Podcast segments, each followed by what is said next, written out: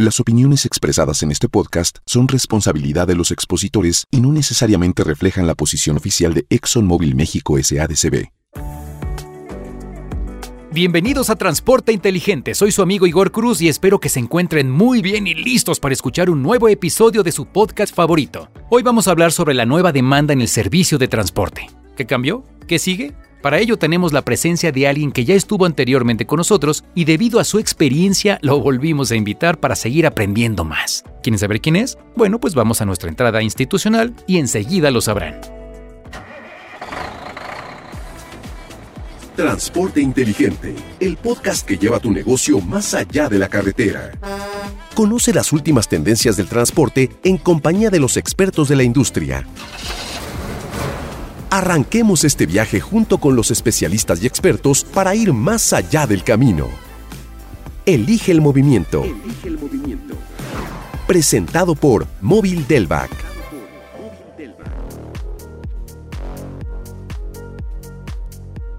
Seguimos avanzando en esta segunda temporada de Transporte Inteligente y como siempre estamos muy contentos de coincidir contigo en este espacio. Como les adelantaba, en esta ocasión vuelve a nuestra cabina una persona que cuenta con más de 30 años de experiencia en el área de logística, distribución y transporte. Estuvo con nosotros anteriormente platicando sobre mapeo de procesos en la industria del transporte. Así que démosle la bienvenida nuevamente al ingeniero José Capaceta. Qué gusto tenerlo aquí de nuevo. ¿Cómo está? Muy bien, Igor, muchas gracias. Encantado de estar aquí en esta nueva oportunidad y listo para compartir nuevamente mis puntos de vista y opiniones. Excelente. Y bueno, como ya se está haciendo una tradición, en este episodio tendremos la dinámica La frase secreta. Así que estén muy atentos para poder llevarse increíbles premios. Rápidamente les explico en qué consiste para quienes no la conozcan. A lo largo del programa diré una serie de palabras clave que al final formarán un enunciado. Las tres primeras personas que comenten correctamente la frase en el posteo de la dinámica, que se va a publicar como siempre en LinkedIn Móvil México, serán los afortunados ganadores de fabulosos premios. Estén al pendiente.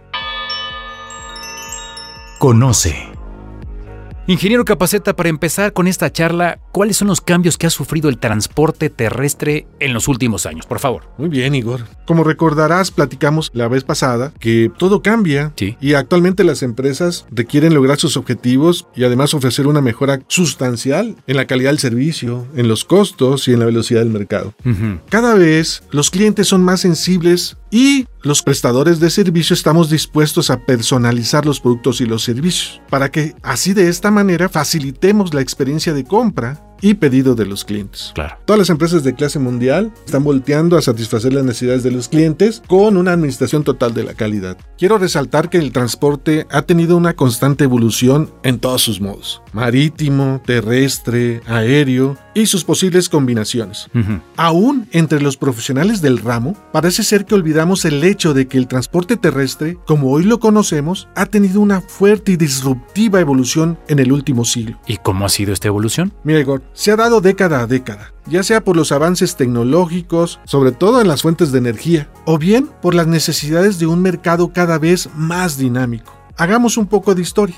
A fines del siglo XIX, el tren se convierte en el gran disruptor del transporte terrestre, con el que podemos mover grandes volúmenes de mercancías a largas distancias. No obstante, los puntos terminales eran sumamente limitados. Claro, es un buen medio de transporte, pero tiene sus limitaciones, como bien lo apunta. Así es, Igor. Después, los vehículos automotores surgen masivamente a inicios del siglo XX y poco a poco pasan de ser un transporte de pasajeros a convertirse en uno de carga. Actualmente tenemos una increíble variedad, con una tendencia a la sustentabilidad y cuidado del medio ambiente. Sin embargo, la tecnología ha avanzado a una mayor velocidad que las regulaciones y el entorno en general. ¿Podría darnos un ejemplo de esta situación, por favor? Claro que sí, Igor, con todo gusto. De hecho, pienso que la mejor forma de entender la situación actual es ponernos en contexto. Claro, por favor. Todos hemos oído hablar de los vehículos autónomos, es decir, que no requieren de un operador para moverse de un punto a otro. Tienen un sistema de conectividad para estar comunicados y rastreables todo el tiempo. Pero aquí el reto es este. Si a México llegaran hoy mil camiones autónomos listos para trabajar, ¿estará nuestra legislación preparada para recibirlos? ¿Tendremos los conductores la madurez requerida para interactuar con ellos en el camino? ¿Están nuestras carreteras aptas para este tipo de unidades? Ya sé por dónde va, ingeniero. Más aún, ¿están nuestras calles dentro de las ciudades aptas para ello? Mm, muy interesante. ¿Qué haría falta entonces para recibir estos vehículos autónomos en nuestro país? Pues en mi opinión, Igor, necesitamos un marco legal e infraestructura que soporte las actividades llevadas a cabo por las próximas generaciones de transportes inteligentes. Entonces, en parte es un tema tecnológico, pero también de infraestructura, ¿no? Solamente en parte, Igor. ¿Te imaginas la cantidad de unidades de transporte de carga que hay en México? Déjame darte unos datos. En México tenemos más de 360 mil tractocamiones y más de 200 mil camiones. Además, una cantidad similar de pequeñas unidades de carga, desde los 500 kilogramos o courier de hasta 3.5 o 5 toneladas. Uf, esos son muchos, muchos camiones. Así es. Todo cambio exige un proceso evolutivo. Sin embargo, el tema es que la gran mayoría pertenecen a lo que usualmente llamamos hombre camión, que va desde el operador que es dueño de una unidad hasta digamos unas cinco unidades. ¿Y qué repercusiones o implicaciones le trae esto al sector, ingeniero? Esto implica que en muchos de los casos no tengamos un grado de especialización y formación de los operadores, o al menos no como el mercado lo demanda. Claro. Por otra parte, nuestra vecindad con Estados Unidos hace que muchos de los operadores profesionales que hay en México se vayan para el otro lado, en donde sus servicios son mejor pagados. Pues sí. Todo esto nos lleva a un déficit estimado de 80 mil operadores. Es muchísima gente, ingeniero. Sí, es un tema al que hay que ponerle mucha atención. Es correcto, Igor. Además, hoy por hoy existen diferentes esquemas y clientes del servicio de transporte, tan diversos como los tipos de unidades y las necesidades de los clientes. La. Ingeniero, ¿nos puede explicar un poco más eso de los diferentes tipos de clientes, por favor? Claro que sí, Igor, con mucho gusto. Mira, cuando contratamos un transporte, pensamos que es al que se le paga el flete y punto. Pero ahora, y sobre todo con los cambios de los últimos dos años, encontramos que al menos se interactúa con tres o cuatro clientes en un solo viaje. ¿Y quiénes son estos clientes? Pues Igor son el embarcador, que es dueño de la mercancía y quien contrata el servicio usualmente. El receptor, ya sea un centro de distribución de cliente destino o un operador logístico. El consumidor final, cuando el transporte es B2B o B2C, que viene del business to business y de business to customer, así como intermediarios de los servicios complementarios, como maniobras, servicios u accesorios. Vaya, uno pensaría que la transportación de mercancías es fácil, ingeniero. Pues sí, pero ya vimos que la realidad es otra, ¿no? En la actualidad, el transportista debe satisfacer las necesidades de quien embarca, pero también de quien recibe, ya que eso es un factor de decisión en la compra. Anteriormente, fíjate, el transporte de carga solo era para camiones grandes, de 10 a 25 toneladas, transportando mercancías entre grandes almacenes o centros de distribución. Hoy vemos unidades de todo tipo entregando mercancías en grandes centros de distribución, pequeños almacenes, tiendas, domicilios particulares, etc. Sí, sí, hay de todo. ¿Nos podría dar un ejemplo de esto? Por supuesto. Por ejemplo, Igor, una compañía estadounidense de e-commerce tiene más de 9.000 prestadores de servicio de entregas independientes. Un ejército ahí. Mientras que una empresa que ofrece servicio de transporte particular adquirió un negocio especializado en proveer sistemas de gestión y ser intermediario entre clientes y transportistas. Mm, ya. Hoy el cliente quiere saber de la manera más precisa cuándo y cómo llegará su pedido. Pero a ver, ¿que esto no siempre ha sido así? Bueno, sí y no. Desde hace décadas se ha demandado de los transportistas entregar lo más pronto posible al menor costo. Sí. Luego se adicionaron aspectos como la profesionalización de los operadores para transportar diferentes tipos de carga,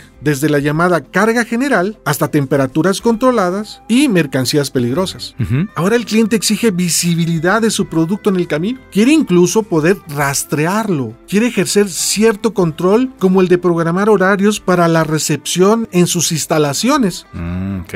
o cambiar la dirección unos minutos antes de que el embarque salga, o peor aún, durante el embarque.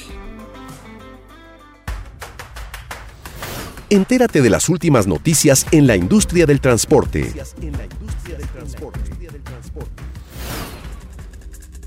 Es tiempo de presentar las noticias más relevantes en el mundo del transporte. El sector de logística y envíos de última milla en México logró una facturación de 2.100 millones de dólares en 2021, de acuerdo con cifras de Statista. La empresa de paquetería UPS dio a conocer sus planes para comprar Bomi Group, proveedor multinacional de logística líder en el cuidado de la salud, beneficiando a países de Europa y América Latina. La plataforma de optimización logística de última milla SimpleRoute anunció que con la red 5G mejorarán aspectos de la industria logística y del transporte, incluyendo la seguridad. La empresa de tecnología MapLink, dedicada a diseñar rutas seguras en México y otros países de América Latina, estima crecer 30% en 2022 y tener un flujo de ingresos alrededor de 25 millones de dólares. Y estas fueron las noticias más importantes del mundo del transporte.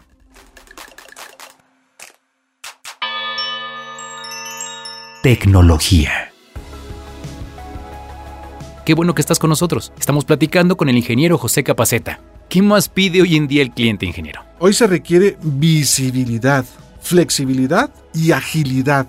La exigencia es tanto para un auto particular que entrega pedidos de e-commerce como para una línea transportista con decenas de trailers. Sí, sí. Tras estos ya casi dos años, se aceleró de manera inusitada la exigencia en el profesionalismo del operador, la modernidad en las unidades del transporte la incorporación de sistemas y tecnologías que nos permitan seguir paso a paso sus rutas y desempeño, así como conocer cada incidencia potencial o real que afecte las entregas. Un avance impresionante, ciertamente. ¿Qué cree usted que motivó este cambio? Bueno, Igor, pues al menos en el caso de México, lo que lo motivó fue que el mundo cambió debido a la pandemia. Sí. El modelo de compra de estos tiempos, la transformación de las redes de distribución, las dark stores, entre otros, el comercio electrónico evolucionó y creció en un año lo que habría tardado cinco o más años. Esto implicó rediseñar las cadenas de suministro y por ende los servicios de transporte. Lo nuevo es que ahora se incrementa exponencialmente el número de entregas a realizar y ojo, se minimiza el tamaño de estas. Debemos dar visibilidad tener trazabilidad de cada entrega y más control sobre cada ruta. Hoy más que nunca el transportista se convierte en la cara del producto o del servicio para el cliente. Claro. Y bueno, ¿cómo se puede mejorar ante este crecimiento tan exponencial como usted lo dice? Igor, en mi opinión, si queremos sobrevivir como transportistas en este entorno tan competido, la tecnología se vuelve una obligación. La aplicación de los GPS es ya un estándar. El uso de sistemas TMS para la gestión del transporte se vuelve necesario. La seguridad de nuestros operadores y la salvaguarda de los bienes que transportamos tienen que ser el faro de nuestras decisiones. No me refiero solamente para quien paga, sino también en nuestros centros de distribución, embarcadores, recibidores, monitoristas, etcétera, etcétera. Entiendo, son acciones necesarias hoy en día. Ingeniero, entonces, ¿qué sigue? ¿Qué deben hacer los transportistas ante esta nueva situación? Igor, como siempre lo han hecho los transportistas, podrán enfocarse en el cliente. Ok. Maximizar el cuidado de sus unidades y de sus operadores. Ningún aspecto es más importante que el otro. Los transportistas deben mejorar su velocidad de adaptación no será el que más camiones tenga quien triunfe, sino el que mejor se adapte a la constante transformación del entorno y que más empatía desarrolle con las expectativas del cliente. O más aún, Igor, se anticipe a sus necesidades. Sí, sí, ya hemos visto en este espacio que el cliente siempre será lo más importante. Y bueno, ¿qué pueden hacer los transportistas para crecer en ese sentido, ingeniero? Yo creo, Igor, que los transportistas, sobre todo los pequeños, deben apoyarse en las alianzas entre ellos mismos, en la proveeduría común, también deben decidirse entre especializarse o diversificarse sobre el tipo de unidades y la carga que manejarán.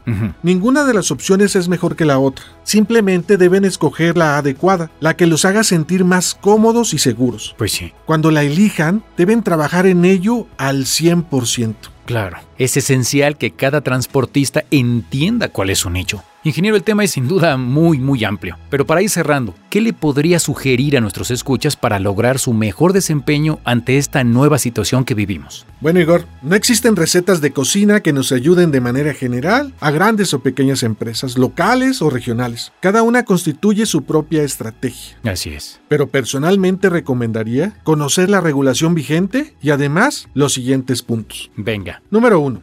Enfócate en tu cliente pero no solo en saber qué quiere. Conócelo, anticípate. No le des solo lo que te pide. Esfuérzate en entender qué es lo que necesita y sobre ello construye tu estrategia. Punto número 2.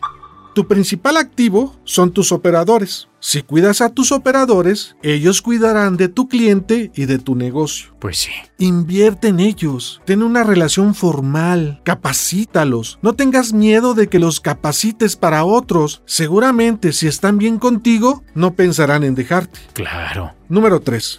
Cuida tus camiones, dales el mantenimiento preventivo y si el punto anterior lo hiciste bien, tus operadores cuidarán tus camiones como propios. Por supuesto. Utiliza materiales, refacciones e insumos de calidad para un camión de calidad. Pues sí, se oye bastante claro. Tener las unidades como debe de ser y el aspecto humano de clientes y no se diga el punto de los operadores, pues es vital. ¿Qué más, ingeniero? El punto número 4. Ya hemos platicado mucho de esto. Desarrolla procesos. Consigue certificaciones, genera tu sello de calidad y confiabilidad.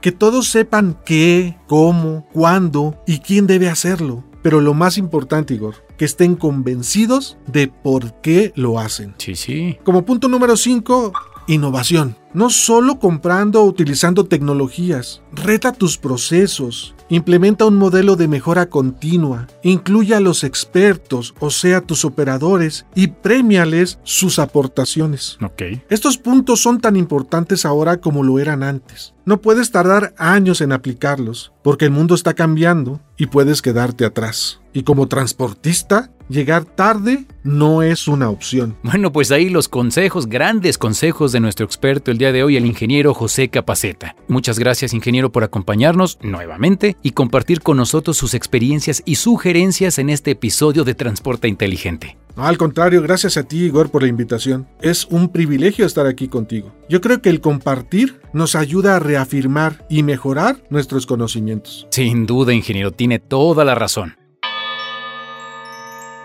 Móvil.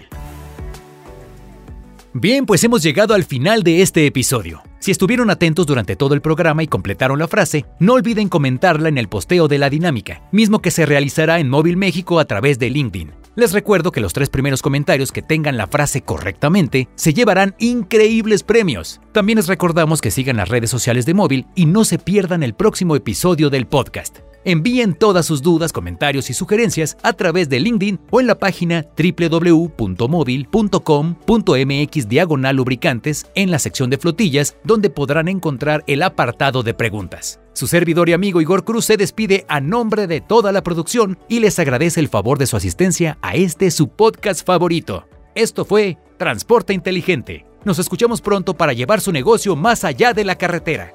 Gracias y hasta cualquier momento. No te pierdas el próximo episodio de Transporte Inteligente y descubre todo lo necesario para llevar tu flota más allá de la carretera. Escríbenos en nuestro sitio web móvil.com.mx diagonal lubricantes, donde podrás enviarnos tus dudas, comentarios y sugerencias. Síguenos en Spotify y recibe las notificaciones para que no te pierdas ninguno de los nuevos episodios. Elige el movimiento. Presentado por Móvil Delvac. Para conocer más sobre los beneficios que los productos y servicios móvil tienen para tu flota, contacta a tu distribuidor más cercano.